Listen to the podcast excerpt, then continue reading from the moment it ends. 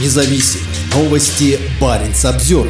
Перед встречей с Ким Чен Ыном Путин посетил церемонию именоречения арктических танкеров, на которой высоко отозвался об одном из руководителей СССР. Владимир Путин принял участие в церемонии именоречения газовоза ледового класса Алексей Косыгин, который вскоре должен приступить к перевозкам СПГ по Северному морскому пути. На набережной верфи «Звезда» под Владивостоком царила праздничная атмосфера, когда Владимир Путин приехал туда на церемонию присвоения имен двум новым арктическим танкерам. Его визит на Дальний Восток приурочен к Восточному экономическому форуму, а также к встрече с лидером Северной Кореи Ким Чен Ыном. Одному из судов, 300-метровому танкеру-газовозу, дали имя Алексей Косыгин в честь влиятельного коммунистического деятеля, более трех десятилетий занимавшего высшие посты в Советском Союзе. Косыгин известен в качестве прагматичного и умеренного реформатора. Он был членом Политбюро, высшего политического органа Коммунистической партии Советского Союза до своей смерти в 1980 году. Танкер-газовоз назван в честь государственного деятеля, председателя Совета министров СССР Алексея Николаевича Косыгина, человека, который внес огромный вклад в развитие Дальнего Востока, всей нашей страны, экономики, ее ключевых отраслей, проявил себя талантливым организатором в годы Великой Отечественной войны, сказал Путин в речи у судна, носящего имя Косыгина.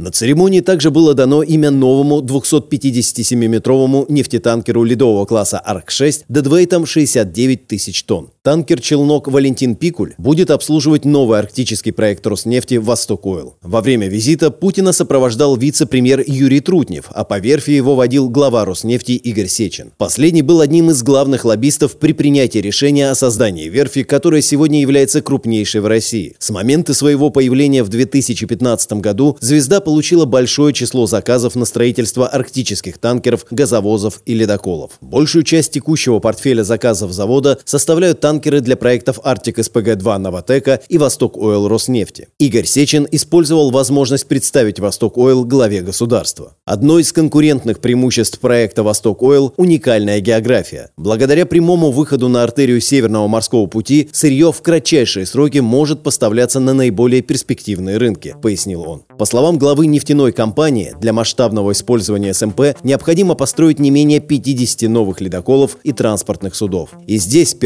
первоочередную роль играет судоверфь «Звезда», подчеркнул он. Путин, похоже, был полностью согласен со своим давним партнером. Развитие такого флота имеет огромное значение для нашей страны, арктической державы. Востребовано для реализации нашей долгосрочной стратегии по освоению Арктики, для обеспечения надежных перевозок на Северном морском пути, на глобальных транспортных, логистических маршрутах, для укрепления энергобезопасности нашей страны, да и всего мира, отметил он.